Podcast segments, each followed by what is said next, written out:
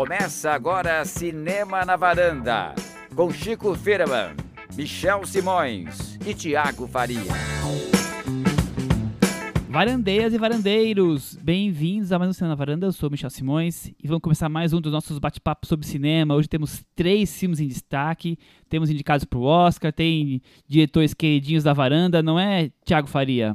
Sim, hoje a varanda traz três grandes autores, como disse Michel, bem queridos do podcast. Vamos falar sobre filmes novos do Joel Cohen, do Paul Verhoeven e daquele que o Michel Simões trata como é, é, é, o patrono do cinema na varanda. Seria isso, Chico? Quem é esse diretor? É, eu acho que esse nome só pode ser falado por uma pessoa aqui nesse podcast. Só uma pessoa tem autorização para falar esse nome, então eu vou deixar para ele falar. Chris Lume, né? Essa pessoa. Não, você não. pode falar. Paul Thomas Anderson, vamos falar dele de novo. Depois de ter uma fantasma, tem filme novo dele, finalmente. Demora 3, 4 anos pra fazer um filme, pô, vamos lá, acelera esse passo, esse processo aí. Vocês e perceberam hoje... que ele botou um sotaquinho pra fazer Paul Thomas Anderson, é, viu, e, né? E, Chico, e ele se fez de, de cool, né? Manter, é. As emoções, batimentos cardíacos ali controlados. Exatamente. Hoje, hoje a gente vai tirar a dúvida que há, há, há algumas semanas no, no programa da CBN que o Michel participou, ele falou que o filme imperdível da temporada era esse filme do Paul Thomas Anderson e falou isso sem ter visto o filme. Então a gente vai saber se ele confirmou essa dica que ele deu ou não. Exatamente. Era, era jogo ganho esse daí, né, gente? Isso aí já era certeza que era um filmaço, né, Cris? É. A sua entrada toda do programa hoje é essa. essa ah, ok. Antes de começar essa bagunça desses três filmes que prometem, o Chico Firman tem alguma coisa acontecendo no Oscar ou tá tudo morno? O que, que teve novidades essas últimas duas semanas? As campanhas estão se acirrando aí. O Thiago vai falar daqui a pouco uma coisa que ele observou no Twitter e que eu acho que tem, que tem a ver. A, a movimentação está em torno do ataque dos cães. O Belfast não, não conseguiu emplacar tanto como se, se imaginava tal. O Licorice Pizza continua meio estável o que, é que você percebeu, Thiago, na, na movimentação do Twitter desses últimos dias? É, como a gente tinha adiantado no podcast passado, tem um filme de um grande estúdio que está correndo para tentar emplacar depois de ter sido exibido no cinema sem grande sucesso, que é O Amor Sublime Amor do Steven Spielberg. O que acontece? O filme estreia na, na Disney essa semana, no streaming da Disney, e o que eu noto no Twitter é uma movimentação grande de exaltação ao Steven Spielberg. Então, muita gente elogiando cenas do filme, tem trechos do filme correndo pela rede social, pessoas pegando cenas de filmes antigos de Steven Spielberg para mostrar que ele é mesmo esse mestre do cinema. Enfim, tem toda uma campanha já correndo no, no Twitter que mostra aquilo que a gente estava já prevendo. Amor Sublime Amor pode, pode entrar na corrida agora, tardiamente, talvez, e, e atrapalhar um pouco o desempenho do Ataque dos Cães. Mas, por enquanto, o Ataque dos Cães ainda é o favorito.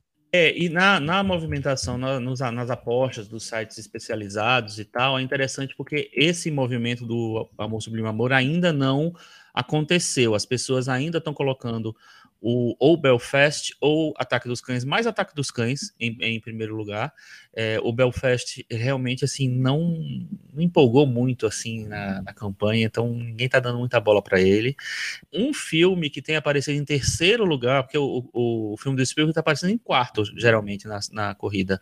Eu acho que isso vai mudar ao longo da semana. É o King Richard. Eu não acho que ele tem que ele tem muita chance. Eu acho que isso tudo é por causa de da indicação do ao, ao SEG de elenco, mas não acho que isso influencia nada para a campanha de melhor filme. Então, eu vejo que essa movimentação do Amor Sublime Amor pode ser sim, tipo, a resposta dos estúdios, né? A gente sabe que os, o, é, o Oscar, a academia, ainda é muito presa ao conceito de lançamento no cinema, e a Netflix ainda é um empecilho muito né, visível para a indústria do, do, cinema mesmo. Então, é, se pode rolar essa movimentação desse abraço para ao, ao filme do Spielberg como uma maneira de preservar o Oscar para filmes lançados para o cinema e não para filmes que foram lançados na, na plataforma digital. Só que eu acho que o Ataque dos Cães está muito na frente para poder ser, ser incomodado ainda, né? Mas tudo pode acontecer porque a votação vai rolar ainda, né? Chico, eu queria que você comentasse rapidamente uma notícia que correu essa semana sobre o Oscar. Algumas categorias vão ser ignoradas na transmissão esse ano. Eu queria que você explicasse um pouco essa situação. É, é muito louco, né? Porque eu não lembro se foi o ano passado retrasado, existiu uma tentativa do Oscar de fazer uma mudança parecida. Naquele ano, foi, eles queriam exibir é, as categorias que eles tinham separado para é, o intervalo da, da premiação, né, do, do, programa de TV. Dessa vez, eles anunciaram que vão entregar no pré-show, antes da transmissão começar para a TV, oito categorias, as, todas as de curtas e categorias importantes, como música, né, trilha sonora, como edição, montagem, exatamente, assim, é categorias bem importantes. Que, é, obviamente, essa decisão gerou uma, uma revolta muito grande, assim, teve muita crítica por, por parte do, da imprensa, por parte das associações das categorias, por parte do público em geral, porque é, e a, a, o conceito geral é que o Oscar parece que o Oscar fica trabalhando contra ele mesmo. Porque a ideia, se a ideia é enxugar a festa, enxugar a transmissão para poder garantir a audiência, o ano passado, a, tudo bem que foi em condições totalmente diferentes, mas o ano passado foi uma audiência bizarra de ruim em relação aos outros anos. Foi tipo assim, metade do, do ano anterior. Eles ficam tentando estratégias para poder enxugar a festa quando talvez a movimentação podia ser o contrário, podia ser tipo assim, vamos preservar o público que, que, que é cativo do Oscar, que é cativo da transmissão, para poder, sei lá, que, que o negócio não, não degringole, assim. Fica parecendo que, assim, o, o que, ele, que eles querem afastar justamente quem, quem ainda é um público fiel da transmissão, com essas estratégias, tipo, tirar categorias é, importantes da, da festa é um baque para quem gosta de assistir a festa, né? Por mais que sejam categorias técnicas e tal. Então, mostra uma depreciação também da, das, das, próprias categorias, da, da, própria indústria em relação a si mesma. Então. Só está preocupada com a sua própria audiência na TV, é isso. É, pois é. E assim, eu acho, uma, uma posição pessoal, eu acho assim. Sei lá, será que não é, não é hora de meio que de priorizar outras coisas? Porque, tipo assim, pra, o Oscar para sempre vai, vai ter que ser um programa de TV em TV aberta que dê muita audiência. Então tem essa, tem essa baque, assim, eu não sei exatamente como o que é que vai o que vai provocar. Há dois anos isso foi cancelado, né? Foi anunciado e cancelado logo depois. As categorias todas foram exibidas na festa mesmo, que teve aquelas três horas e tantos tradicionais.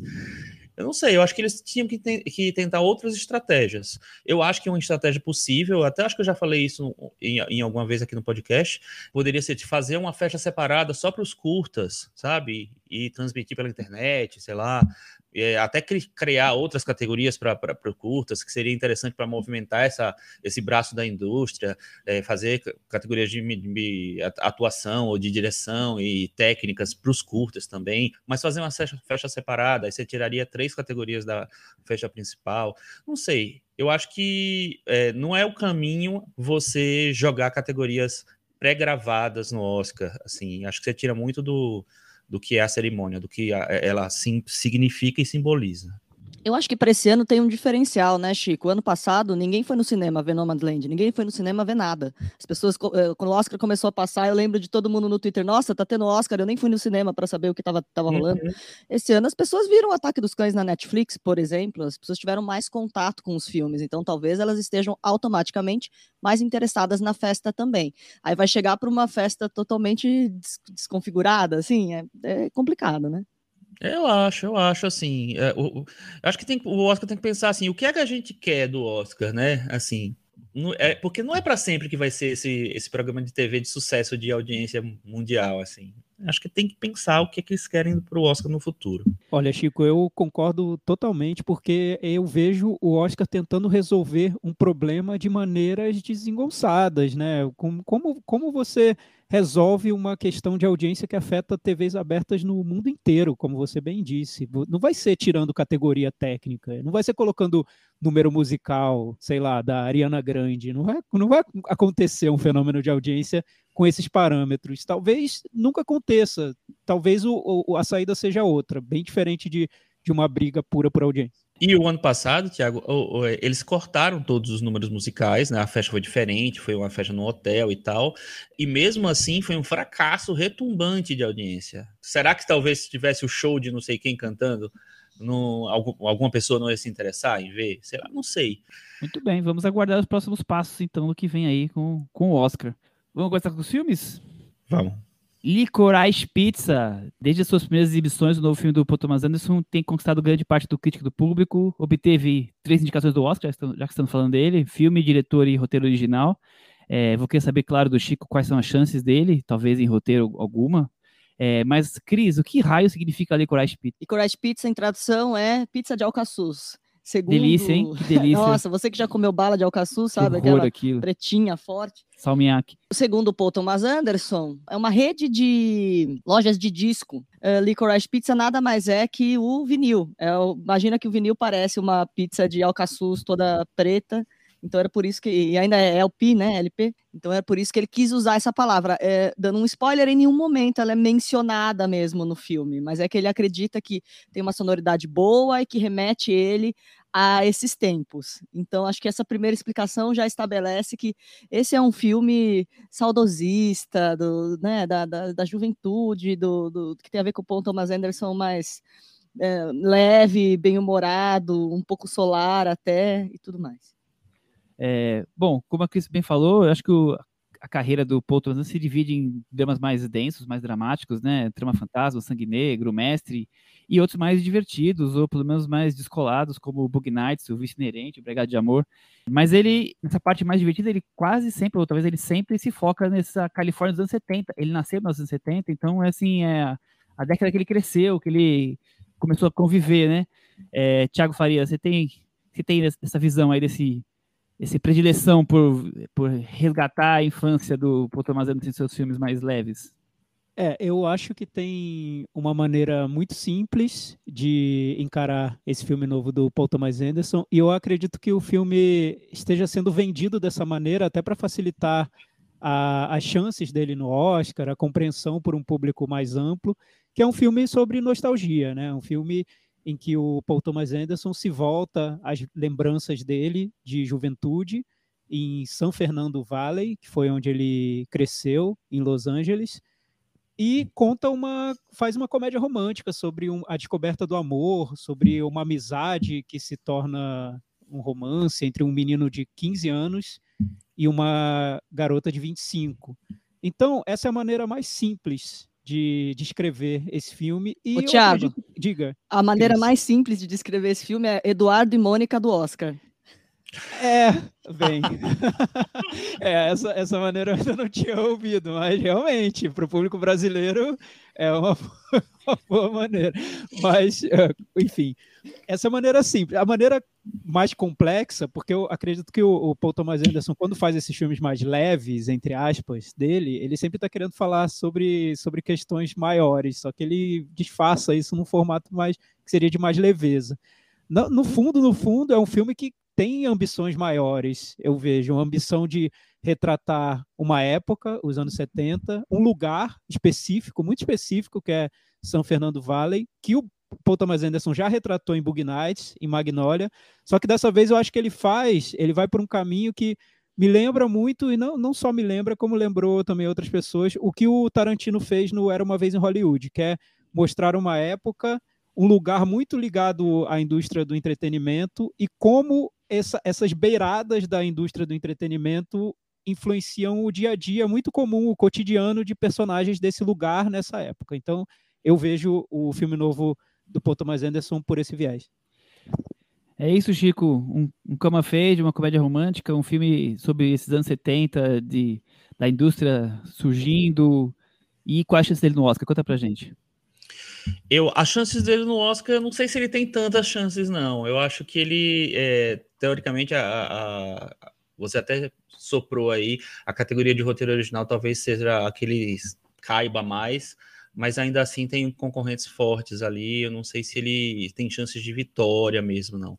Falando sobre o filme, o que eu acho mais interessante, que foi uma coisa até que provocou discussão, que a gente vai depois se aprofundar, é como esse filme tem um roteiro muito mais aberto, né, mais fluido. Não é um filme que trabalha com eventos na sua narrativa, assim, grandes eventos, assim. Ele acompanha a relação desses dois personagens ao longo de um determinado período, até extenso de tempo e tal, e as coisas vão surgindo, eles vão passando por situações e por outros personagens secundários que, na verdade, não trazem tanta, tanta coisa para a trama principal, mas muito mais para a ideia da relação daqueles dois. Então, eu acho que é um, um, uma coisa que me chama muita atenção é como o, o PTA, que é um diretor e roteirista, né, que tem tantos roteiros mais fechados, mais duros, tal, trabalha com um roteiro muito mais suave. Eu acho que isso passa para toda a percepção do filme. Acrescentando ao que o Thiago estava falando, o filme é baseado numa história verídica, vamos dizer assim, de um ex-ator mirim, que é o Gary Goetzman, que hoje é um dos grandes produtores de Hollywood, um dos amigos do Paul Thomas Anderson e que produziu muitos e muitos filmes com o Tom Hanks. Ele produziu desde Filadélfia até Relatos do Mundo uma quantidade enorme de filmes, mas também produziu Censos Inocentes, Casamento Grego, Mamma Mia. Ele tem uma carreira de produtor importante. É, por isso que acho que o personagem chama Gary Valentine. Exatamente. Bom, eu também acho que, como vocês brincaram aí, Eduardo e Mônica, é, versão São Fernando Vale, dos anos 70, eu acho muito interessante como ele consegue fazer um, um come fade duplo, porque nós temos, claro, óbvio, a história do ator Mirim aí de 15 anos, que é meio independente, porque os pais mais trabalham fora do que em casa, e ele se vira junto com o irmão. É, mas também tem a história dessa garota, uma jovem adulta de 25 anos, mas que não se encontrou na vida. Ela, ela tem comportamentos um pouco mais infantilizados, então é, acho que isso talvez ajude a ela se adaptar tão bem a uma amizade é, paquerinha com esse garoto, porque ela talvez não se adapte ainda muito bem a pessoas da idade dela. Então, ela acaba, é, por mais que ela repulse qualquer investida no começo, é, mais amorosa, ela tem um comportamento que talvez dialogue melhor com ele do que com pessoas da idade dela. Então, eu acho muito legal como isso é, o filme consegue construir muito bem. E enquanto ele vai desenrolando essa, essa história de aventuras, amizade e paquerinha, tem uma preocupação do Anderson de inserir elementos que resumam, como o Thiago já comentou, a época ali, os anos 70. Então ele está ali colocando assuntos culturais, assuntos é, políticos, tem questão política ali envolvida, não que o filme seja político, mas assim, a pessoa se envolve, é, se envolve com um, um, um comitê de, de campanha, então devagarzinho ele vai colocando outros elementos que vão trazendo essa atmosfera do que era os anos 70 ali na Califórnia. É, como eu falei da questão musical, mas também tem uma coisa de cor, de, de swing, de ah, personagens que adultos que trazem momentos que são quase esquetes, assim, pra, e eles se tornam até coadjuvantes dentro da própria história, para mostrar que o filme ele, ele é mais do que simplesmente a história dos dois, né? Ele tem um, um uma, uma, abraçando uma quantidade de coisas ali grande e até difícil, talvez, você é, conectar tudo isso. E eu acho que o filme é muito positivo em cima disso. Ele consegue conectar tudo muito bem, Tiago. Sim, e sobre essas reclamações que o Chico apontou, eu, eu acho interessante, porque eu li isso muito na, nas redes sociais, eu, eu acho que tem a ver com as expectativas que as pessoas criam para o filme, porque se você descreve o filme como uma comédia romântica, um coming of age, um romance adolescente, as pessoas vão esperando uma história mais linear do, de um, um, garoto de 15 anos que se apaixona por uma garota de 25, e aí tem vários conflitos que ocorrem.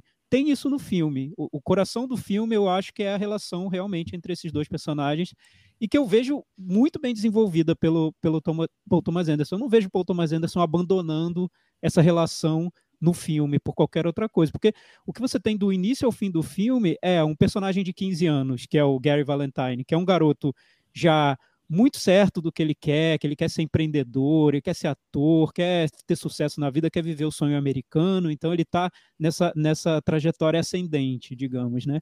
E ele encontra a, a Alana, que é interpretada pela Alana Haim, que é uma garota de 25 que já está num, num, momento já de, de, de, desconstrução desse sonho. Ela já passou por essa, talvez ela já tenha passado por essa fase de grandes expectativas e ela já está naquele momento em que muitas expectativas foram destruídas e ela não sabe mais o que fazer, não sabe para onde seguir, está tá, tá num ponto complicado da vida dela. Então, essa relação entre os personagens é o centro do filme e, está lá. Só que se o espectador vai ver o, o, o filme do Paul Thomas Anderson, esper, Paul Thomas Anderson esperando uma, uma narrativa linear sobre essa relação, realmente ele vai se decepcionar, porque o que o diretor faz é abrir vários caminhos, mostrar vários encontros desses personagens com outros outros tipos de São Fernando Vale para criar esse painel que ele quer criar do, de um período e de um lugar.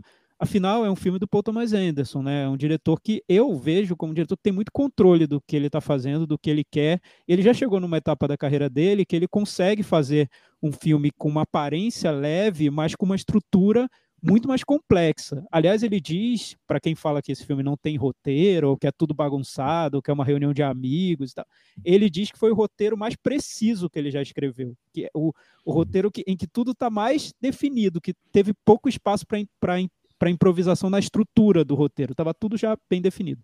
E é interessante, né, que esse essa visão, eu acho que você, você começou a sua fala falando que a da expectativa que se tem em relação ao, ao filme, ao, ao filme do Paul Thomas Anderson. Eu acho que é mais, mais um pouco além até.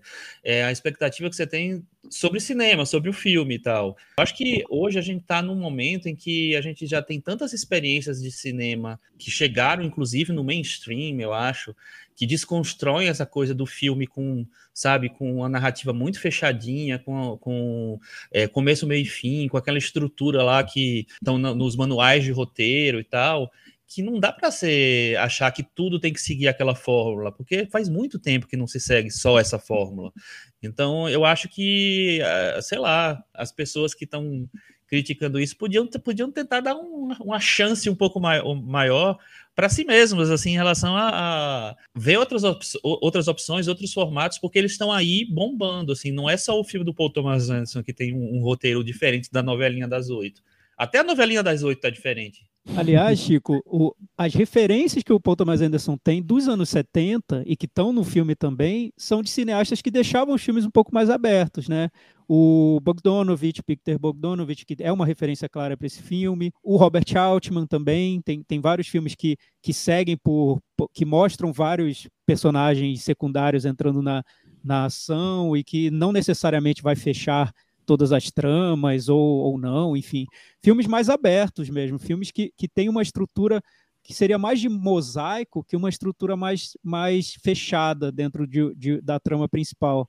Nesse ponto também me lembra o filme do Tarantino, Era Uma Vez em Hollywood, que ele tentou fazer isso, tentou é, contar. Tem uma trama ali, tem personagens principais, mas tem todo um contexto histórico. Ele quer falar sobre várias outras questões.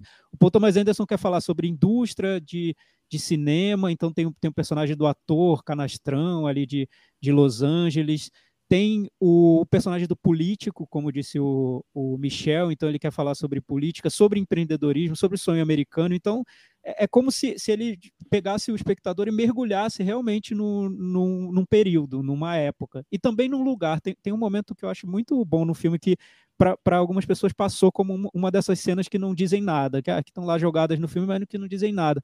Que o, as, os personagens vão, vão num caminhão entregar um colchão para um ator bem canastrão, que é, quer dizer, para uma casa de, de uma atriz, da, da, acho que é da Barbara Streisand, que tem Isso, o é marido é o da Barbara Streisand, exato, que, que é o interpretado pelo Bradley Cooper, enfim, uma dessas cenas que podem ser vistas como uma sketch dentro do filme eu vejo como uma cena muito boa para mostrar a geografia de, de, São Fernando do Vale, porque você vê a, o, nessa, nesse, nessa trajetória do caminhão, o caminhão vai subindo umas pistas íngremes e, é, e tem toda uma cena quase de ação que é feita ali com aquele caminhão, que na verdade o Paul Thomas Anderson está usando para mostrar o lugar mesmo, a geografia do lugar. Então, tem, tem uma intenção de nos localizar naquele mundo, naquela época, que o filme faz, e às vezes ele faz de um jeito que eu acho que é tão. É, é, é, é, é, é tem, tem uma maestria aí na maneira como ele faz que muitos espectadores nem percebem que ele está fazendo e ainda reclamam, ainda falam, nossa, que coisa desnecessária, joga fora. E na verdade o, o objetivo dele era realmente fazer com que a gente entrasse naquele ambiente, né? Criar uma atmosfera do lugar e não só contar a trama principal. Mas, voltando, eu acho que ele conta a trama principal muito bem nesse filme. Foi, aliás, foi um negócio que me surpreendeu. Eu acharia que o Paul Thomas Anderson se perderia mais iria dispersar mais, mas ele está muito preso. É, eu, eu, vejo aquela trama principal como algo forte. Foi um, foi um negócio que me comoveu até no filme. Eu não esperava isso tanto assim de um filme do Paul Thomas Anderson. E eu acho que além de mostrar a geografia, de mostrar a, a época tal, eu acho que os personagens, essas traminhas que surgem ao longo do filme, elas são necessárias para muito mais também para criar a atmosfera que o, Thomas, o Paul Thomas Anderson quer chegar, a atmosfera do que era aquela aquela Los Angeles da, daquela época, o que é a, a, a relação daqueles dois personagens. Então, para mim, ele não tinha que fechar nenhuma historinha ali, porque elas são completamente coadjuvantes total do, da sequência de vida mesmo do, dos casal, do casal principal, assim. Então, eu acho que eles estão muito mais para compor a atmosfera. Sim, é, Chico. eu acho que quem cobra, quem cobra, essas coisas do filme não conhece o cinema dele, é só isso. Isso aqui é só ver o filme padrão, clichêzão que a gente está acostumado a ver, né? É, mas, mas, por exemplo, aí, Michel, só, só para não, não parecer que eu estou só elogiando o Paul Thomas Anderson, que eu acho que é um diretor infalível. Ele tentou fazer isso no Vício Inerente, e eu acho que ele não conseguiu tanto quanto ele consegue nesse filme novo.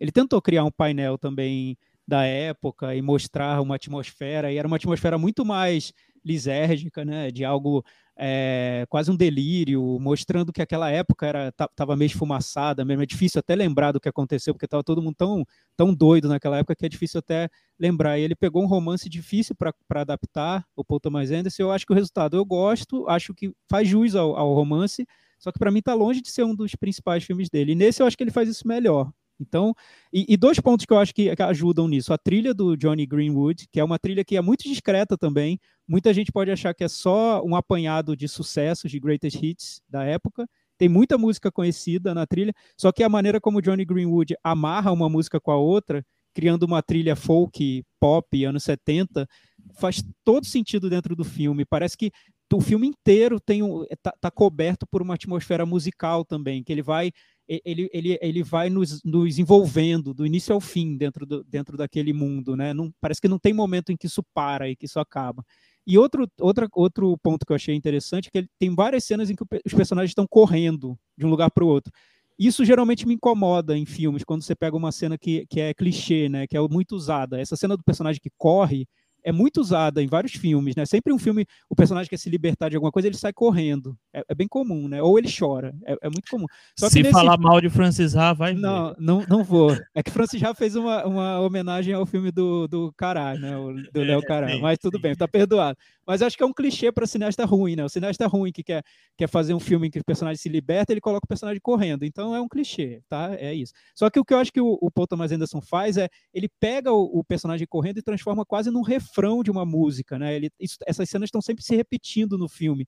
Ele não coloca como um clichê, ele coloca como uma, um, um, momento, um momento de ênfase do que ele quer mostrar. Então, sempre tem os personagens correndo, e às vezes tem cenas que, que fazem paralelismos entre personagens correndo e várias vezes e para ele reforçar como se dissesse ó oh, gente eu não estou fazendo um, negócio, um truque barato, eu estou pontuando que essa, esse é o refrão do meu filme. Isso é o que eu quero mostrar, que esse, essa sensação de, da vida que da vida que está em movimento, do, do urgente, do agora, e que é essa sensação que move esses personagens jovens do meu filme. Tudo isso para mim mostra o quanto o Paul Thomas Anderson tem se tornado um, ele já era para mim um grande cineasta, mas um cineasta ainda maior, com controle total do que ele está fazendo. Cris, e você? Depois de tudo que a gente falou aqui. Não, só queria dizer que essa cena do caminhão é tão importante, tão importante, que ela tirou o Bradley Cooper da aposentadoria. Ele falou que ele desistiu de aposentar porque ele recebeu esse convite do Paul Thomas Anderson para ir para quase morrer dentro do caminhão, aí dentro do filme. E só para voltar aqui, só deixar aqui algum, alguns dados interessantes sobre como esse é um filme do, do PTA Verso. Já falou aí, trilha sonora do Johnny Greenwood, que já é parceiro de longa data, colaborador de longa data, acho que vale a gente trazer que esse, tem, esse filme tem uma curiosidade, são dois protagonistas estreantes, o Cooper Hoffman, que é filho do Philip Seymour Hoffman, então totalmente imerso no, no PTA verso, ele tinha 10 anos quando o pai dele morreu, está com 18 anos agora e faz a, a sua estreia, e a, e a menina é a Lana Haim, da banda Rain, que é de São Fernando Valley, e eu achei muito curioso a história de como eles se conheceram. A, são, são, a banda são três irmãs, E não tem nenhuma música das Rai no filme, mas tem a, a, a, família inteira no filme em algum momento, né? As duas irmãs, os pais e tudo mais. E elas contam que a mãe delas deu aula de artes para o Paul Thomas Anderson quando ele tinha oito anos. E as mães sempre, e as meninas, as três meninas achavam ridículo que a mãe cantava isso. Você fala, mãe, tá bom. A mãe a, passava o filme dele na, na, na, no telecine, ela falava assim: olha, o filme do, do meu aluno. Eu falava, tinha oito anos, ele nem lembra de você. E aí elas começaram a ficar um pouquinho mais famosas. E como a gente sabe, o Paul Thomas Anderson tem esse interesse por música, dirigiu clipes do Radiohead, da, da ex-namorada dele, da Fiona Apple e tal. E eles marcaram de se encontrar. E aí elas contam numa coisa meio lenda urbana, lenda urbana para ficar divulgando o filme, eu acho, né? Mas elas contam que quando elas foram na casa do, do PTA, elas falaram: vamos contar para ele que a mãe deu aula de artes? Ah, meio ridículo, eu não sei. Aí, mas aí, papo vai, papo vem, elas contaram. E aí elas dizem que nesse momento Paul Thomas Anderson foi até o quarto do filho e voltou com um papelzinho que era o quê? A lição de casa de artes que ele tinha feito com a senhora Hein, e aí, desde então, se formou essa bela amizade. Paul Thomas Anderson dirigiu vários clipes da, delas e resolveu colocar a Lana Hyde protagonista desse, desse filme dele. Bela história. E eu achei uma ótima, ótima escolha a Lana, a Lana Ryan. Eu já conhecia a banda e não desconfiava desse talento dela para atuação, porque era o que o filme precisava mesmo, né? Ele, ele que era uma, é uma personagem que não daria certo com uma atriz muito preparada para aquele papel, eu imagino. Tem uma timidez, tem, tem um, algo, algo é deslocado nela, né? Tá, tá fora do lugar. Até dentro do filme ela tá fora ali do, do que se esperaria do, de uma estrela do filme. Achei uma excelente escolha, Lana Ryan. Vocês falam que falando do, do Greenwood, é, foi o Thomas Anderson que, que incentivou ele a, a, fazer trilha sonora. Ele tinha feito uma trilha sonora de um documentário que te envolvia o Radiohead, mas foi a primeira que ele fez para um filme mesmo foi para o Sangue Negro. Não, e nessa temporada ele tá na trilha do Ataque dos Cães e também do Spencer. Não, não. Fora é, mas, mas, eu ando mas Cris, você é especialista no Johnny Greenwood.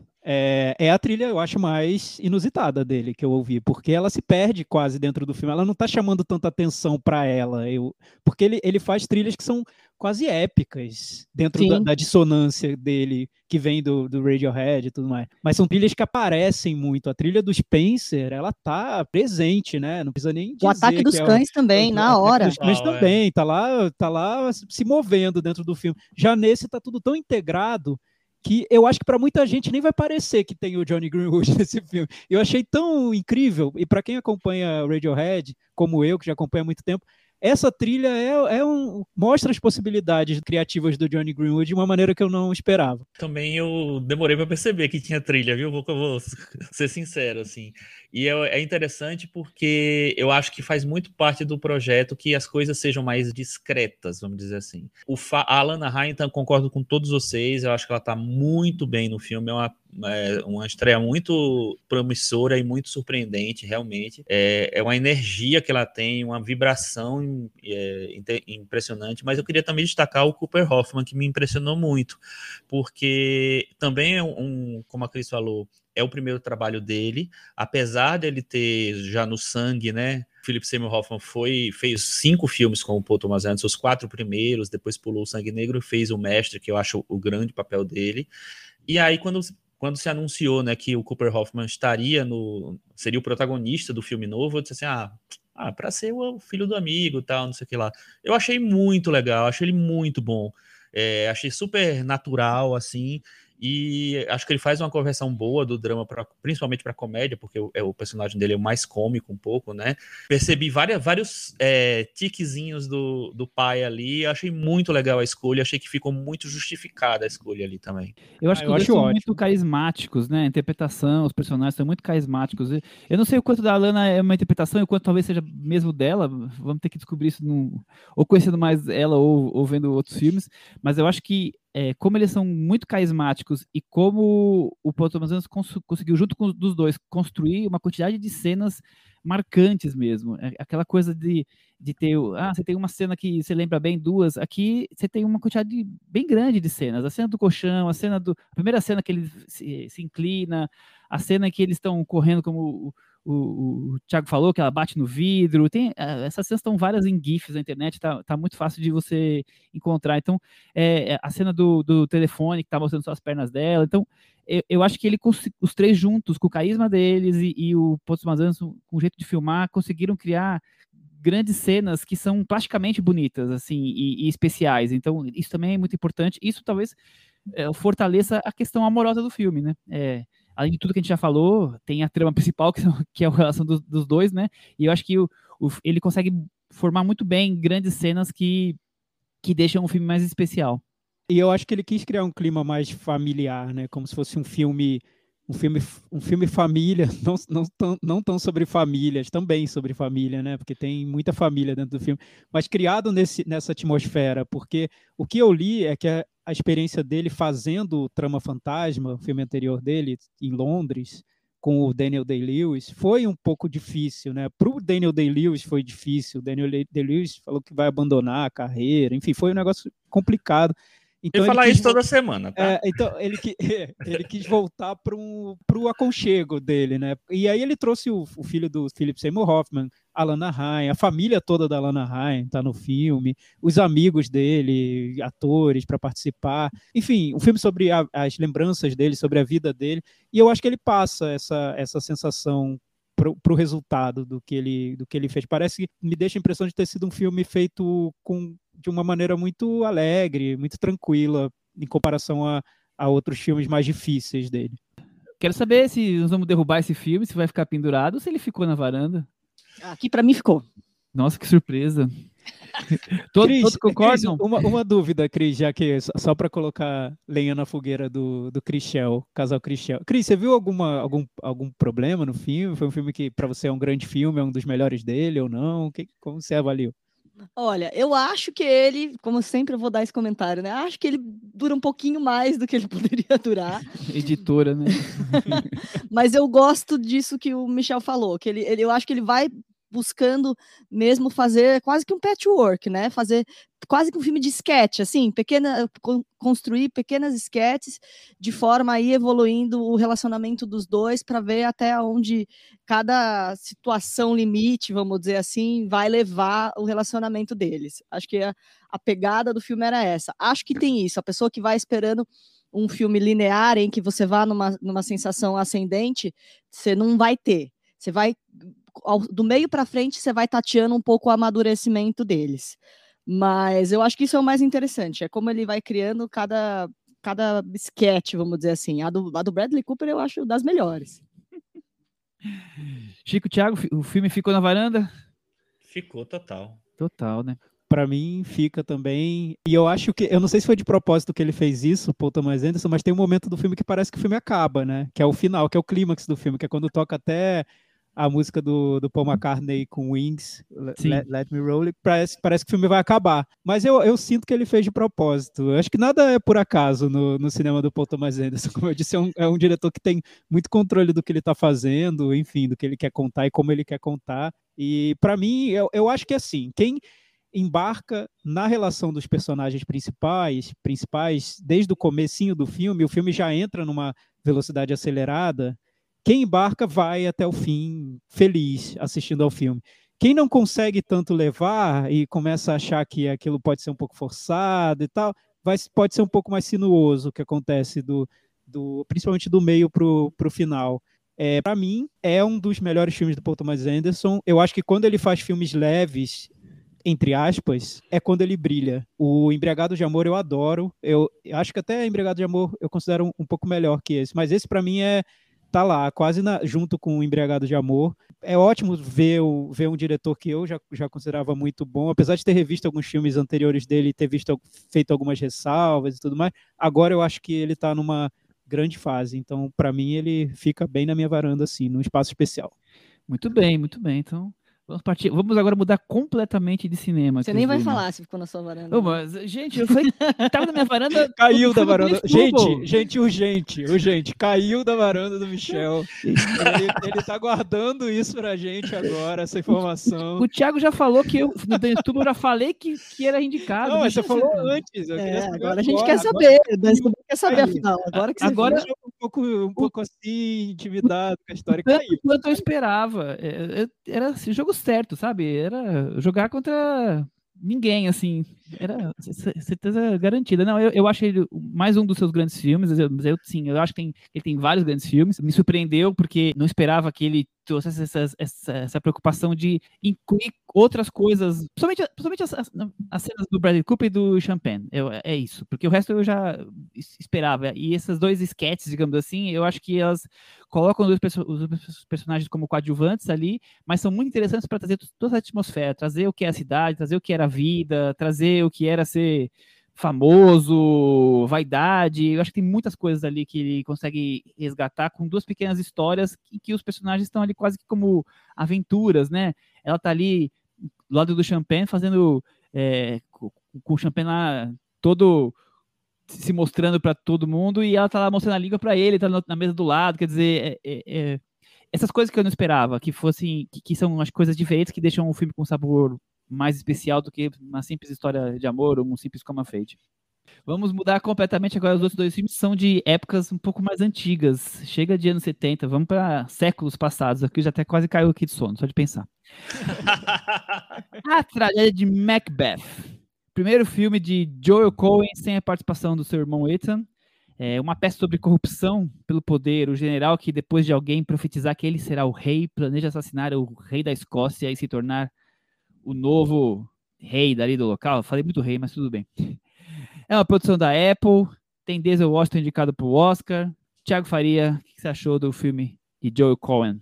Michel, só tem uma indicação? Só o Denzel Washington? Não, tem três. Tem três. fotografia e direção de arte. Ah, sim, claro, justo. Então, Michel, é um filme de, de grandes rupturas, né? Você ver o Joel Cohen sem o Ethan Cohen, eu pensei que eu ia morrer sem ver isso acontecendo, porque... Bochecha sem Claudinho. Você nem pensou nisso. Bochecha sem Claudinho. Bochecha sem Claudinho total. Então, nunca imaginei que, que eu fosse ver um filme do Joel Cohen sem o Ethan. E ainda mais uma adaptação de Shakespeare, porque, né, tão direta uma adaptação. Porque no cinema dos irmãos Cohen, Shakespeare é uma presença, como vários outros autores é, clássicos, enfim, são, eles sempre estão presentes em citações do cinema do, dos irmãos Coen. Aliás, eu estava até pensando que esse filme já é o vencedor esse ano da categoria do Varanda Awards. E aí, meu irmão, cadê você? Porque o irmão não tá, né, no filme. é... É verdade. Sensacional. O E aí, o E aí, meu irmão, cadê você? É um filme que também tem uma inspiração clássica e tudo. Mas o que o, o, os irmãos Coen faziam eram era pegar essas inspirações e jogar no cinema deles, no estilo bem conhecido deles. O que eu vejo no Tragédia de Macbeth é o Joel Coen se distanciando um pouco do que seria o estilo mais conhecido dos irmãos Coen, que a gente conhece como aquele cinema que tem um olhar mais cáustico para as relações humanas, mais irônico, distanciado, e ele quis fazer mais um projeto quase experimental, eu vejo, de adaptação dessa, dessa tragédia do, do dessa tragédia shakespeariana dentro de, de, um, de um cinema que, que tenta pegar, é, adaptar, fazer, fazer um, uma, uma transformação do teatro para o que seria a linguagem cinematográfica. Então, eu vejo, além de ser um filme do Bochecha Sem Claudinho, é um filme quase experimental mesmo, uma, um, um, laboratório do Joel Cohen. Eu, eu vejo mais assim a tragédia de Macbeth. E, e, talvez daí venha alguns pontos que venham alguns pontos que me desagradam um pouco no filme, que eu vejo muito mais um, um, um projeto mais cerebral do que algo que, que, que traga traga mais emoção, enfim. Mas isso a gente, a gente discute daqui a pouco. E você, Chico, sua primeira impressão aí sobre tragédia de Macbeth? Então, quando é, foi anunciado que o Joel Coen ia fazer esse filme, eu fui atrás para tentar ver que de onde veio né, esse projeto e tal. E ele surge mais ou menos em 2016. Eles tinham acabado de fazer o Ave César e a Frances McDormand foi fazer a Lady Macbeth no teatro. E ela tentou arrastar o, o marido, né, o Joel Coen, para ir para o projeto. Ele é, queria, ela queria que ele dirigisse essa peça. É, só que aí não, achou que não tinha nada a ver na época e tal, não foi o caso e tal, e deixou um pouco para depois. E em determinado, em determinado momento ele resolveu fazer. E logo depois do último filme deles, do Buster Scruggs, o, o Ethan Cohen falou que queria dar um tempinho, fazer outras coisas e tal. Não foi uma separação dos irmãos, eles não brigaram. Foi um momento de vou descansar um pouquinho e tal. E aí o Joel Cohen resolveu abraçar o projeto que ele tinha deixado para trás, transformando num filme. E a intenção dele era isso que o Tiago falou, era meio que tentar fazer uma tradução do teatro para o cinema. Ele mantém o texto do, do Shakespeare com pouquíssimas alterações, tem uma alteração de tempo verbal em, em um momento ou outro, é, para justificar porque os personagens são, são interpretados por atores mais velhos do que a idade dos personagens, né? O Denzel Washington e a, e a Frances estão já na casa dos 60 e poucos, então teve uma adaptação nisso, e ele encarou isso, e vou fazer uma tradução para o cinema, realmente, assim. Aí a gente vai falar sobre a tradução. Eu, bom, a gente já viu adaptações de peças de Shakespeare para o cinema inúmeras, né? Essa história de traição e busca ao poder é, eu acho bem incrível, é, mas sempre tem uma dificuldade de dar ritmo para essa narrativa, né? É, aí tem filmes mais bem sucedidos, outros menos. Eu acho, por exemplo, que a versão do Polanski é a, a mais bem sucedida de todas, quando a gente fala de Macbeth. É, eu acho que o Joe Cohen ficou mais focado nessa coisa impressionante tecnicamente, em fazer em preto e branco, em conseguir dar um tom de teatro, mas sem ser a sensação de teatro filmado. Eu consigo sentir ali um, um meio do caminho entre cinema e teatro. É, porém, ele é formado com, com esses diálogos com ar tão impostado, como o Chico falou, que são bem fiéis aí ao texto original, que vão talvez dificultando manter a atenção de todo mundo, criar um, um, uma inspiração para todo mundo ficar assistindo, né? Eu acho que é um filme que vai nos mantendo boa parte das pessoas vão ficando meio afastadas do filme. E eu, por exemplo, fiquei muito ligado nessa coisa estética da beleza, do uso da luz, de onde colocar o, os atores contracenando, né, onde põe a câmera e tudo mais, e, e menos no, no, texto. Primeiro porque você já é conhecido, né, eu já vi mais de um, de dois, três filmes sobre Macbeth, e segundo também porque essa coisa do distanciamento, da, fri, da frieza, né, é, eu acho que isso é meio antagônico e, e complicado de você acertar o, o, tom, e acho que o Joel não foi dos mais bem-sucedidos nesse ponto, Thiago. É, só contextualizando, a peça tem 416 anos e já foi adaptada pelo 416 menos... vezes. 20 pelo vezes, menos. É, pelo menos 200, não, pelo menos 20 vezes pro, pro cinema. Então, muitas vezes. O, o Joel Cohen, ele diz que foi buscar inspiração muito nas adaptações do Orson Welles para Shakespeare. E para mim tá claro que essa, essa é uma das inspirações dele, porque o Orson Welles, quando adaptava Shakespeare, ele colocava o, os textos originais dentro de, de ambições muito pessoais. E uma das ambições pessoais do Orson Welles era dar a versão dele, o olhar dele para o cinema noir. Então, era um, era um cinema noir quase barroco, assim, quase quase expressionismo alemão, e tinha, tinha algo ali muito... O, o Orson Welles era, era um cara muito expansivo, muito extrovertido, e o cinema dele era assim também. Então, mesmo quando ele tentava fazer algo, é, é, uma adaptação mais desencarnada do, do Shakespeare, era o Orson Welles, daquele jeito, jeitão Orson Welles. Então, é, é dá para ver é que o, que o Joe Cohen viu muitos desses, muitas dessas adaptações. Só que, e, e é curioso, o, tem filmes, adaptações de Shakespeare do Orson Welles que estão disponíveis no streaming. Acho que tem no, no Belas Artes, à la carte, enfim, procurando vocês vão achar. E é muito interessante comparar, assistir a tragédia de Macbeth e esses filmes do Orson Welles, porque eu acho que o Orson Welles, assim, claro, agora é fácil, né, falar com tanto tempo depois, tanta distância, mas mata pau o que o Joe Cohen está fazendo, é muito, muito melhor, assim, muito mais envolvente, tem um, tem sangue quente no fi, nos filmes do, do Orson Welles, quando ele adapta Shakespeare. O Joe Cohen, eu acho que ele faz algo mais frio, no, no meu ponto de vista, ele faz uma experimentação que eu vejo como conceitualmente muito instigante mesmo, que é você colocar o Shakespeare nessa redoma, é como se ele filmasse, é, isolasse o Shakespeare do teatro, mas numa redoma de estúdio, de cinema. Então, e, e tudo é muito plástico no filme, tudo tudo está muito isolado dentro da, daquela estrutura dele, daquele preto e branco, enfim, como se a gente estivesse passeando por um museu. Me lembra muito que, o que o, o, enfim, já se perdeu, ninguém mais quer saber dele, mas do, o que o Luiz Fernando Carvalho aqui no Brasil fazia com aquele na televisão, com aquele Hoje é Dia de Maria, por exemplo, de isolar a trama dentro de uma redoma, mostrar a redoma mostrar que está dentro de um estúdio e forçar esse tom artificial da adaptação. Então, eu vejo que é isso que o Joe Cohen está fazendo. E para muita gente vai, vai causar esse incômodo mesmo. Vai ser difícil se envolver com, com a trama em si, ainda mais porque, como disse o Chico, o texto está preservado. É, é, o texto shakespeariano mesmo, ele não está facilitando para ninguém.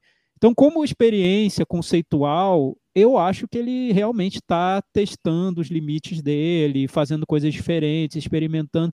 Mas eu, eu, eu, vejo como um filme que para aí, que ele para no conceito. Eu acho que é um, assim, é uma das grandes fotografias do ano. Eu fiquei impressionado com o visual do filme, realmente. Acho que, para mim, se eu fosse dar o Oscar, escolher assim, de uma vez eu, eu daria o Oscar de fotografia para ele, mas eu a minha sensação, a sensação que eu tive assistindo ao filme é que é um Shakespeare Pocket.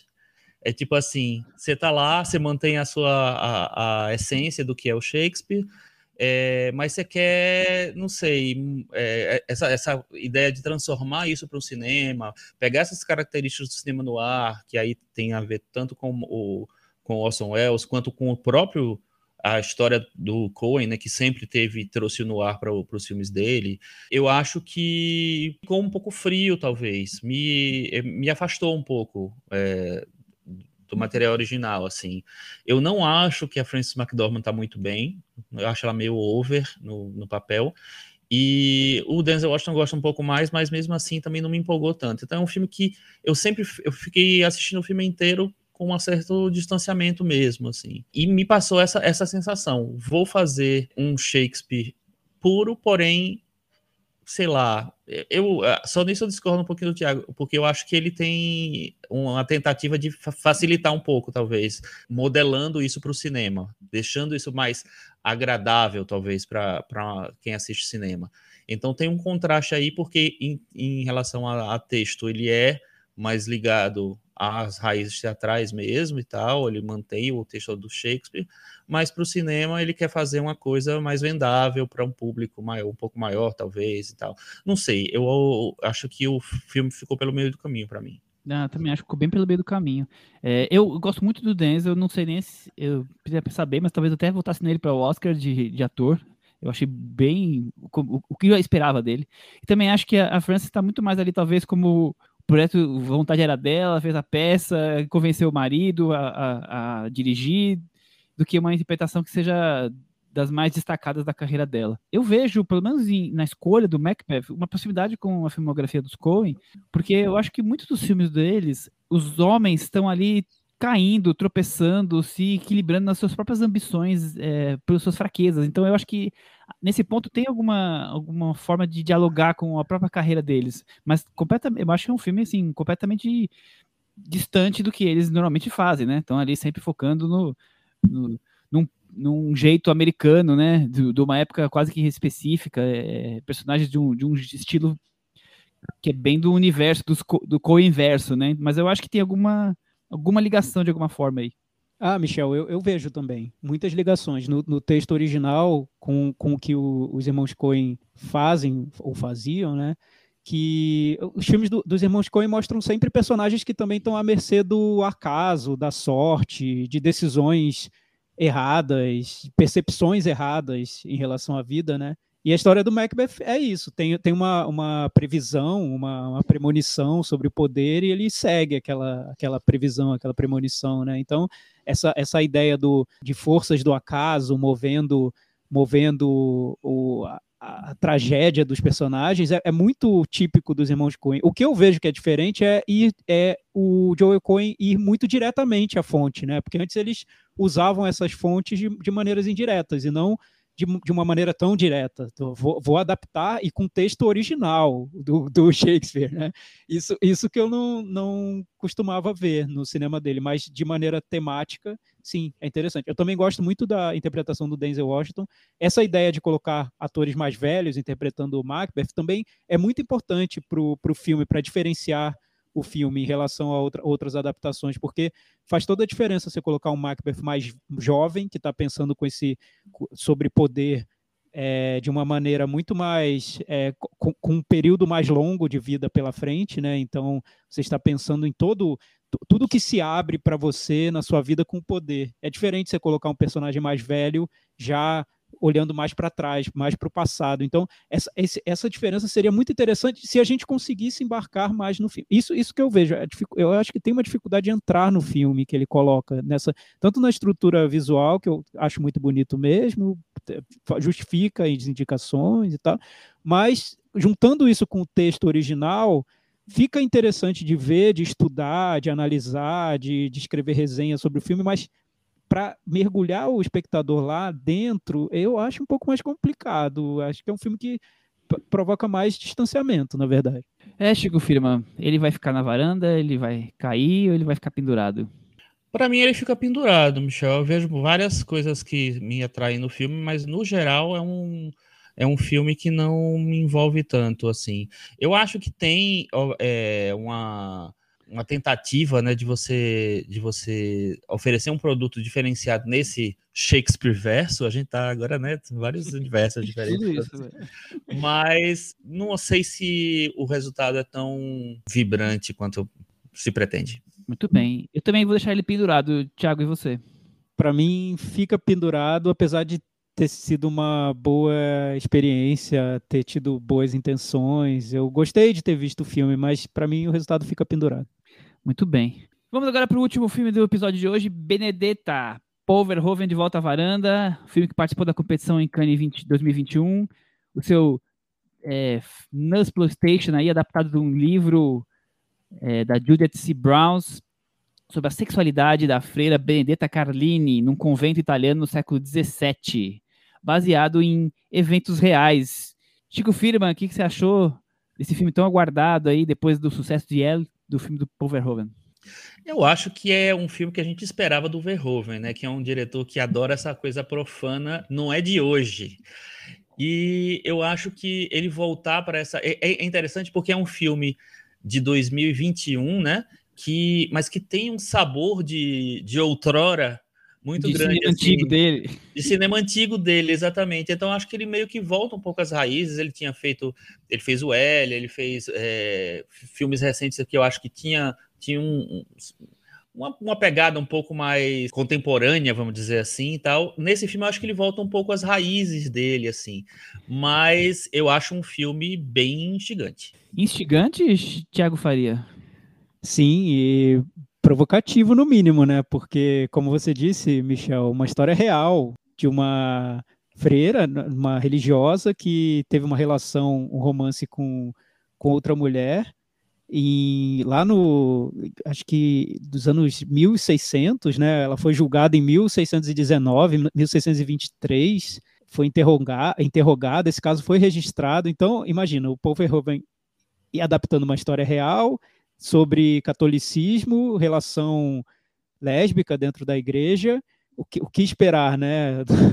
não exploitation, realmente, como você disse. Michel, não dá, não dá para esperar pouca coisa dessa, dessa intenção do Paul Verhoeven. Ele sabe que é um projeto arriscado, tanto que ele só conseguiu fazer o filme na França, na verdade. É um projeto, um filme bancado por, pelo produtor do El, produtor lá da, na, na França. Então ele ele se arrisca bastante, mas como como disse o Chico, ele entrega um filme que lembra até acho que lembra até de uma outra época em, em que projetos assim eram aceitos sem, sem tanto problema, enfim. Não sei, o cinema dele, ele, ele é um diretor que tem mais de, de 80 anos de idade já, e, e ele faz o que bem entende, né, do cinema dele. Cris, ele faz o que bem entende do cinema dele. E aí, o que, que você achou de Benedetta? Bom, vindo de L, eu esperava uma trama com, sei lá, com algumas sutilezas. Eu sinto que ele... Não, nem isso. Eu sinto que ele já, ele já abre o Benedetto, ele já não quer muito esconder aonde que ele quer chegar, assim. Ele já vem jogando na nossa cara sobre o que o filme vai ser, e, enfim, que não vai ter limites e, e que vai ser sobre isso mesmo, sobre essa coisa de sexualidade, igreja, uh, enfim, punição, Idade Média, sabe-se lá Deus mais o que. Então ele já, já discorre logo de cara sobre, sobre o que é isso, e aí depois a gente vai vendo para onde ele vai. Muito bem. Bom, eu acho que realmente não faltam motivos para escândalos dos mais religiosos, né? Ainda que ele seja talvez menos erótico do que eu poderia imaginar. É, menos? Eu, eu acho, eu acho. Eu achei que ia ser mais ainda. engraçado, engraçado Michel, para você ver as expectativas, né? Quando você lê entrevistas de americanos com o Paul Verhoeven, os entrevistadores estão todos escandalizados com o filme. A resposta do Paul Verhoeven é: ué, eu só mostrei o que as pessoas fazem. As, elas tiveram uma relação lésbica, eu quis mostrar como era a relação. E os entrevistadores, mas você não acha que forçou uma sensualidade exagerada para que, que o espectador se excitasse? Ele, não, eu só estou mostrando o que é. Então, aí, Michel, para os americanos Nossa. foi um choque. Para você, não foi. Pelo então, contrário, eu, eu achei que, que erotismo ali passou longe. Eu acho passou que... longe.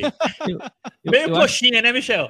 Não, pelo contrário, pelo contrário. Eu acho que as cenas é, é, eróticas com, com apelo sexual, elas são tão diretas, tão talvez até apressadas é, é, nelas que não tem clima. É, é, porque o Verhoeven quer fazer o ato, sabe? Assim, eu, eu, eu até sinto falta de, de um, algo de criar uma atmosfera erótica nas cenas em que, que isso vai ter, né? Eu acho que, que pelo contrário, o Verhoeven vai no, na coisa mais prática, digamos assim. Claro que nós estamos acostumados com um cineasta de filmes bem super, subversivos, né? E aqui ele está resgatando toda essa subversividade do cinema dele com a coisa, a questão central religiosa, né? A coisa da fé, de, da, da cartilha de comportamentos, né? E, e esse amor e desejo, e desejo lésbico no meio de, um, de uma Itália que está enfrentando a peste. Então, esse, esse todo eu acho muito curioso. É, eu, eu não me encanto pelo filme, eu acho que ele talvez coloque tudo muito diretamente seco, é, muito ali expressado e pouco sentido, mas eu acho interessante como ele resgatar isso tudo, essa, essa época e essa história e essa provocação, isso tudo me, me acho, eu acho interessante, Chico. É, eu, o que eu acho mais interessante no filme é como, assim, é claro que o, o subtexto sempre vai ser esse do, da, do poder, da corrupção do poder, da corrupção da, é, da igreja, né, de como é, existe esse, essa subversão é, do, do, sentido da igreja, da fé, da espiritualidade é, no filme, da instituição em si, da, da igreja, mas como isso, é, essa, esse, essa dicotomia, esse dilema, está levado também para a personagem, porque ao mesmo tempo em que você tem uma personagem em que o, o Verhoeven faz, é, deixa muito claro que é uma personagem que tem uma relação com a fé, com a, com a, a espiritualidade dela, que é genuína, né, que ela realmente tem aquela essa ligação, é, é uma coisa que ele reforça várias vezes, em várias cenas, em várias coisas. Ao mesmo tempo, ela tem, ela usa essa, essa esse dom, essa essa é, relação especial que ela tem com, a, com o divino em proveito próprio. Então tem uma corrupção da personagem também, que pode ser tipo um produto do meio, mas um produto do meio pelo, pelo avesso, né? Porque ela usa e meio que se contrapõe àquele, à, à instituição. Então eu acho que o, ele faz um filme muito complexo, quando a, a princípio seria uma, uma, uma, uma, discussão muito mais simples da corrupção da igreja. Eu acho que tem uma. Ele, quando ele traz isso para a própria definição da personagem, para mim, é, o filme cresce muito. É isso, Thiago? Eu concordo com o Chico. Eu, eu adoro o filme, eu acho muito bom. Acho um filme deslocado na, no tempo. Esses filmes sempre me, me agradam quando eu vejo um filme, principalmente de, de grandes diretores que sabem o que estão fazendo, o que querem fazer, e que são filmes muito deslocados do momento que a gente está vivendo. É como se ele jogasse um, um, uma, uma bomba no, no cinema. Falasse, ó, oh, lida com isso aí, decida o que você quer fazer com esse filme, mas eu não vou fazer o filme que todo mundo está fazendo agora, eu vou fazer o filme que eu quero fazer. E o Benedetta, como você disse, Michel, acho que a Cris falou também, é um filme que, para mim, é, é, em tudo ele me parece muito direto, muito, às vezes, cru, e às vezes ele quer forçar, para mim, na, no, e até vendo, comparando com L, que é o filme mais recente do, do Paul Verhoeven, isso para mim fica mais claro ainda. Ele quer forçar uma imagem que vá, que vá ao essencial mesmo, e de uma maneira até crua, simples na imagem, na maneira como ele está mostrando as coisas, né? E eu até tentei lembrar, será que o cinema antigo lá do Paul Verhoeven era assim? Ele ia dessa maneira, as imagens? E eu fui rever alguns filmes bem antigos, tipo O Quarto Homem, e depois eu fui rever filmes não tão antigos como Tropas Estelares, e não, ele não fazia assim, exatamente desse jeito. É um filme que parece que para encarar esse tema, ele foi ele filmou, ele escolheu uma concepção visual cinematográfica diferente, própria para fazer isso. E é um filme que a, o tempo todo ele está jogando com dois elementos que eu vejo. Um é um, é um olhar totalmente cáustico em relação à Igreja Católica, desde o início do filme, quando você tem a, a menina que vai entrar no convento e tem praticamente um processo seletivo ali que envolve dinheiro, quase um, um processo seletivo para entrar numa, numa universidade cara. Enfim, é tudo muito guiado pelo dinheiro, diretamente. Isso no filme está claro, não é uma crítica sutil, não tem. Exato, era essa palavra que eu queria encontrar. Não tem sutileza no filme, é tudo muito direto, né? Não, não é sutil.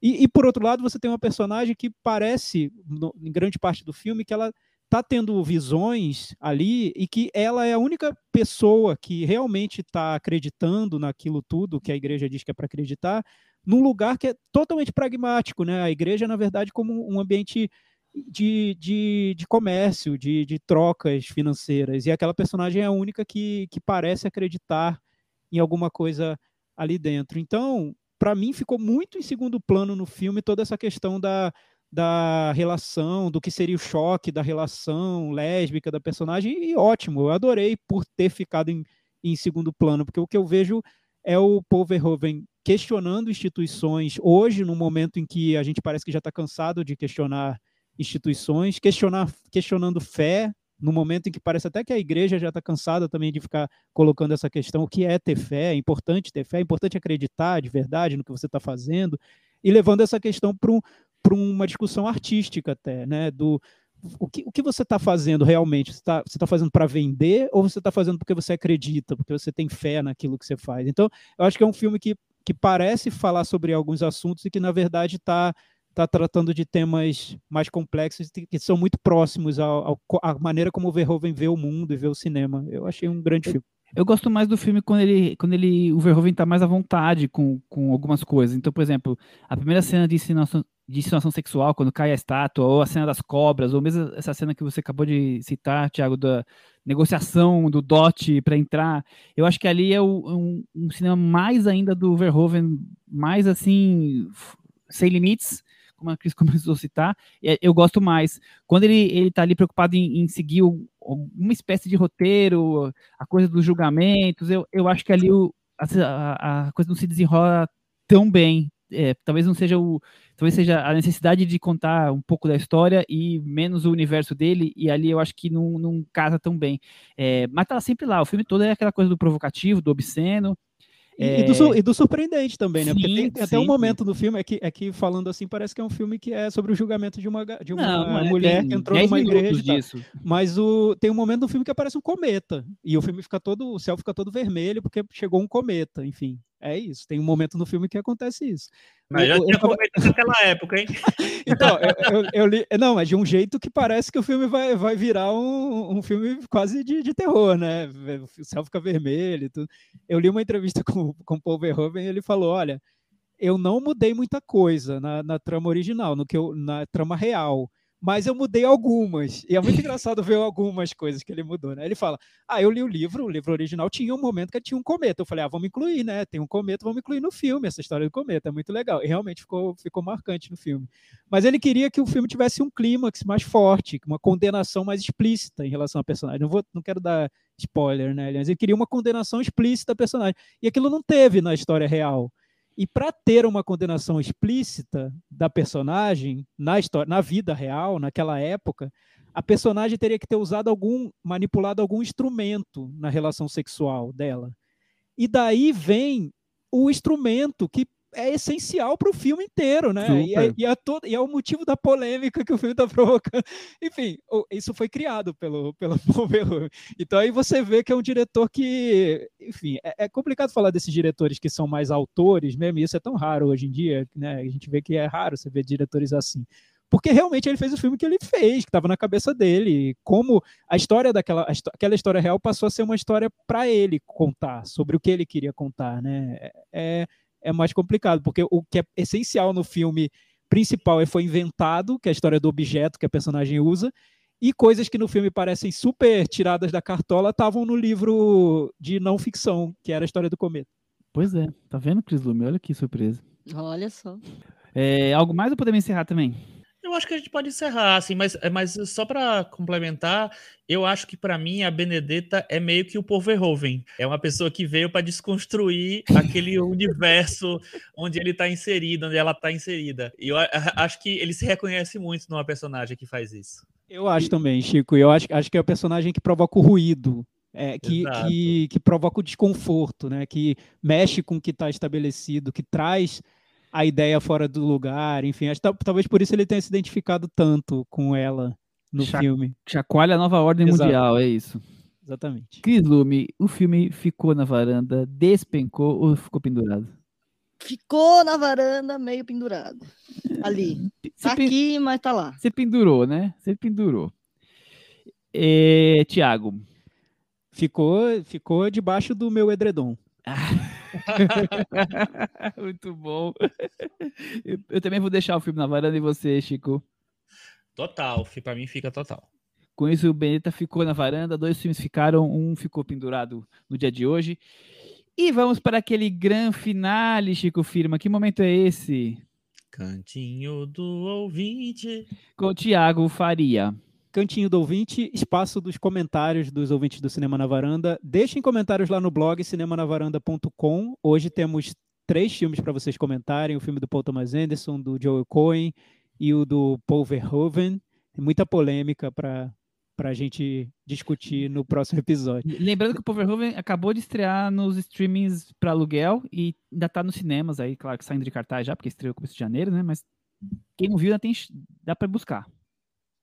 Maravilha. E, e essa semana, o nosso ouvinte representante orgulhoso da geração Z, o Caio Moraes, deixou um comentário aqui que é quase um, uma reclamação, mas ele vai ver que, não, que ele está que ele tá reclamando, pelo menos na minha opinião, um pouco à toa. Ele veio, veio fazer uma defesa da, da Kristen Stewart, que, que a Cris não ouça, né? mas ele veio defender a Kristen Stewart aqui na, na varanda, então vou ler o trecho dessa defesa apaixonada do, do Caio Moraes. Vocês estão subestimando muito a força da vampirinha. Isso é desumano. Todo mundo sabe que a história dela parece com a da Ju. Eu, eu não, não, entendi qual é a Ju nessa, nessa história, mas enfim. A mais nova indicada ao Oscar, Kristen Stewart, ela prefere ser chamada assim agora, com seus 31 aninhos, é uma das favoritas para ganhar a categoria, e eu sei que essa varanda vai espumar muito com a vitória dessa daquela garotinha do quarto do pânico. Ela é LGBT, ela é amada, ela tem o povo, ela é o lacre, ela é a sensação do Palácio de Buckingham. Tentaram sabotá-la, mas ela segue vivíssima. Consegue comer um colar de pérolas como ninguém e fazer uma das cenas de caganeira mais icônicas do cinema atual. Não sei onde vocês acharam que a Jessica Chastain está boa debaixo de toda aquela maquiagem que a Avon produziu no planeta. Aliás, bem, bem controversa essa história de Jessica Chastain. A nossa Branca de Neve, aliás, além de ser uma atriz jovem, um atributo que a categoria adora, vide as vencedoras anteriores como Jennifer Lawrence, Emma Stone e Brie Larson, é a atriz com o maior fandom da temporada e um fandom com menos de 25 anos, algo muito importante para um Oscar cada vez mais flopado e desconectado com nós, da geração Z.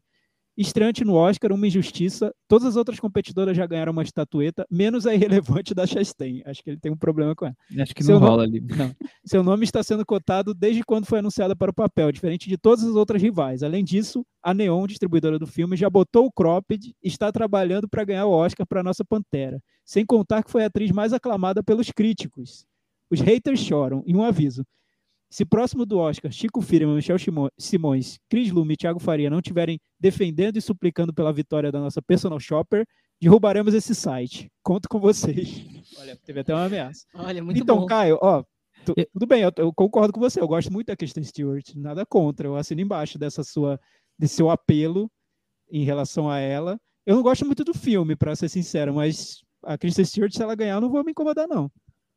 É, a, gente, a gente não falou do filme, né? É, é, talvez um pouquinho da indicação dela, a, a Cris, é, talvez um pouco mais, até porque essa relação com ela com a coisa britânica, mas eu também sou defensor delas é, desde sempre, mas eu acho o filme bem, bem, bem fraco. Eu acho que a categoria está mais aberta e não sei se esse fandom todo é tão relevante assim para ganhar o Oscar, porque, como ele mesmo falou, é um fandom de 25 anos ou menos, que deve ter, talvez não tenha nenhum votante com essa idade no, no Oscar, ou, ou, pouquíssimos, né, Chico? A gente não odeia a Christian Stewart. inclusive, todo mundo falou aqui, a, a, eu a, acho ela muito boa em, algum, em alguns papéis, enfim. Ela foi minha atriz favorita do ano quando ela fez atriz coadjuvante favorita do ano quando ela fez o Acima das Nuvens do Olivier Eu adoro Acima das Nuvens, adoro ela tá excelente. Personal Shopper ela tá muito bem, então a gente não tem nenhum problema com ela. A não ser quando ela faz filme. E, o- e e o Spencer, ele não tá com essa bola toda, não. Ele foi indicada a uma, um Oscar, que é a Kristen Stewart. Ela não, tá, não foi indicada ao SEG e tal, então ela, ela começou realmente como a favorita dos críticos. Parecia que ela ia ganhar automaticamente, organicamente esse Oscar, as coisas se complicaram um pouco, porque ela não, ap- não apareceu indicada ao SEG, não foi indicada ao BAFTA também, não ganhou o Globo de Ouro. Então, assim, ela pode ganhar? Pode, tá uma bagunça essa categoria esse ano. Não tem, não tem muita previsão do que vai acontecer. Mas segura a onda que pode ser que não role e talvez você fique um pouco triste. Chico, aliás, ela fez. Isso pode contar contra a Kristen Stewart no Oscar. Ela fez um, meio que uma anti-campanha, né? Exato. Esnobando as premiações, dizendo que não estava nem aí. Isso é ruim no Oscar, na verdade, não é bom. Né? Você tem que, pelo menos, fazer de conta que está curtindo essa história toda de estar no tapete vermelho. E a Kristen Stewart foi cometer um sincericídio nesse caso. E, Caio, a gente aqui na varanda, acho que nós fomos um pouco pioneiros na aclamação da Kristen Stewart, né? Porque, como disse o Chico, desde acima das nuvens, é, a gente está elogiando a Kristen Stewart, com algumas exceções na varanda, e o Personal Shopper, imagina, eu adoro o Personal Shopper, a gente falou super bem dela, eu falei muito bem do filme, então pra gente nunca teve muito problema com Kristen Stewart, não. O, a Cris quer se manifestar sobre esse assunto ou, ou não? Bom, na, a performance dela do Spencer, eu acho que cai na imitação em alguns momentos, mas que tem momentos bons mesmo, assim. E- Concordo. E, e já que a gente tá numa era que, é, poxa, ele resolveu fazer um filme sobre a Diana, enquanto ainda estamos vendo The Crown. Pelo menos ele acho que ele é bem sucedido no recorte. Ele vai lá, tenta um recorte e tal, fica numa coisa meio surrealista em alguns momentos e tudo mais. Só que eu acho que é isso, então. Então é uma performance legal. Acho que a gente já viu performances melhores dela e o filme não tá com outras indicações. Então tô achando que tô achando, acho que não é dessa vez. Gosto da Kristen Stewart desde na na natureza selvagem. Queria só deixar isso registrado, tá? Muito Olha antes dela, dela fazer filme de vampirinho. Isso. E em Crepúsculo tem, tem seus momentos lá escondidos. Ah, nem vi, nem sei. Nem Nossa, bem escondido. É. lá, lá no making off, ela tá bem em algum momento no making off. Nunca vi nenhum. É, e, e aí tem uma provocação que ele faz no final do comentário dele. É um comentário longo, entrem lá no, no blog para ler. Mas no final ele, ele faz uma provocação sobre o Oscar. Ele diz que achou a lista de indicados muito descolada da realidade do cinema. Não indicar Homem-Aranha, imagino que seja para melhor filme, foi um erro. O Oscar é um prêmio de Hollywood. Não colocar o filme que fez levemente o público voltar para as salas de cinema durante a pandemia é uma desonestidade com a audiência e com a própria indústria. O que vocês acham? Homem-Aranha deveria ou não deveria ter sido indicado? Não, Por quê, Michel? porque é ruim. Não, não é ruim. Vocês Não é elogiaram, ruim. né? Aí, olha. Porque é fraco, Já tá é chato. fechar não nossas portas ideia, não serve geração Z. filme, gente. Não é ruim. Vai, mas Chico, pega, é, resolve isso aí. Pelo Não é Deus. ruim, não é nada de ruim. Mas o. Claro que eu tô exagerando, né, gente? Mas a, a questão toda pra mim é o seguinte: assim, o Oscar não tem obrigação de indicar nenhum filme. Nem, ninguém tem obrigação de indicar nenhum filme. Então não tem esse negócio de compromisso com a audiência. Que compromisso com a audiência? Se você acha que o filme não deve ser indicado a- a- ao filme, que não é um dos melhores filmes do ano, você, você tem que indicar o filme, porque tem compromisso com a audiência? Não, né, gente? Não é assim que funciona. Então, assim, eu acho até que isso tem, é, vai para uma discussão que a gente teve lá atrás. Assim, o Oscar tem que pensar o que é que ele quer da vida. Assim, eles com certeza ampliaram de novo para 10 filmes para poder aparecer Homem-Aranha, talvez, né? A- os cabeças da, da, da academia. Aí, como você Mas- mesmo disse, apareceu Drive My Car. O Drive My Car. Então, beijo, desculpa, ah, lidem com isso. Não, Chico, mas assim, poderia ter aparecido, porque a gente teve, teve o caso que é muito esquecido quando falam de filme de super-herói. Aliás, eu fico surpreso quanto é esquecido esse filme quando falam de Oscar em relação ao filme de super-herói, que é o Pantera Negra, Era né? negra. Aham. Pantera Negra entrou, tava lá, e, e foi um filme que, aliás, foi crescendo nas, nas discussões né, nas- sobre o Oscar, na véspera do Oscar, alguns até arriscavam alguma vitória do, do Pantera Negra. Por Uhum. quê aí, eu acho? Porque não é simplesmente ser um filme do Homem-Aranha que vai fazer o filme ser indicado a, a melhor filme. Aham. Tem que ter algum motivo. Você tem que convencer a academia de que aquele Pantera filme é Negra- importante, né? O Pantera É. Negra tinha a questão da representatividade, dos um atores fenômeno negros. cultural. Exato, virou um fenômeno cultural, tinha, enfim, é isso. Você tem que convencer a academia que seu filme é importante. Acho que a palavra principal é importante, não é outra coisa, assim, é importante. Então, realmente, se eu acho, eu, eu acho difícil emplacar o Homem-Aranha só pela bilheteria. Eu, eu entendo a, o argumento do Caio, e eu acho que é um argumento importante mesmo, porque o que o Homem-Aranha fez na pandemia de, em, em matéria de bilheteria, realmente, algum prêmio ele merecia, um prêmio do Guinness, sei lá, algum prêmio ele merecia. não acho que não o Oscar, mas algum prêmio ele merecia, né? Porque pô, pega lá a lista de, de bilheterias do ano passado, é um desnível enorme em relação aos outros filmes, Homem-Aranha. Homem-Aranha fez um bilhão, um bilhão e oitocentos numa pandemia. Vai, ele loucura. vai ter chance de ganhar o Oscar, porque a Academia lançou uma votação aberta, onde as pessoas vão poder eleger um filme, vai ter, vai existir o voto popular, literalmente assim. Você vai no site do Oscar, tem um site lá específico dessa, dessa votação. No Brasil, não, não dá para votar, mas se você for para os Estados Unidos, então vai lá, viaja para os Estados Unidos e vota lá na. Meu Deus. E tal e o resultado vai ser anunciado durante a festa. Então vai ter o Oscar de filme popular. Mas que, me que medo, Agora, né, Chico? Se que vai medo. dar Drive My Car, eu não tenho, sabe? Não, não vai, não vai. É não porque sei, aí sim, aí sim tem, tem todo tudo que é fandom tá se, se organizando para votar nos filmes preferidos. Eu, eu vi até que um que tá correndo bem na frente nessa categoria é o Cinderela da Camila Cabelo, meu, Cinderela. Olha, olha Você onde, sabe desse fenômeno? Olha onde chegamos. Olha a gente foi parar. Olha onde chegamos. Então, é, é, um filme que pode aparecer no Oscar, pode ganhar essa categoria popular. Talvez até mais que os fãs do Homem-Aranha, porque acho que os fãs do Homem-Aranha não estão mobilizados para o Oscar, eu não estou vendo essa mobilização. Já um fã da Camila Cabelo é possível que se, se mobilize para que ela ganhe, né? Não sei. Vai, vai ser uma surpresa essa categoria, realmente. Mas melhor filme, Homem-Aranha, enfim, eu não sei gente, se faz muito sentido. A gente tem que clamar por filmes que são bons, mas muito bons. Não por um filminho aqui só porque fez bilheteria, porque tem um, um público gigante, tem que ser indicado pro Oscar. Gente, vamos esquecer, vamos focar no filme bom mesmo, coisa boa. A gente tem que reclamar que os King Richards aparecem. E não incluir, incluir novos King Richards lá. Então, por favor, vamos pensar. Homem-Aranha é muito melhor que o Richard, viu? Nem vem. Nem vem. É, se, se, depender do Duna, o Homem-Aranha desbanca uns cinco dessa lista, né, Chico? Se depender do Chico, o, o Homem-Aranha desbanca inclusive Duna. O, o Homem-Aranha é melhor que vários que estão lá que não deviam estar tá lá. E junto com o Homem-Aranha. É, é, verdade. É, exatamente. É isso aí, temos um episódio, Chris Lume. Até quinzena que vem. Tchau. Tchau. Tchau.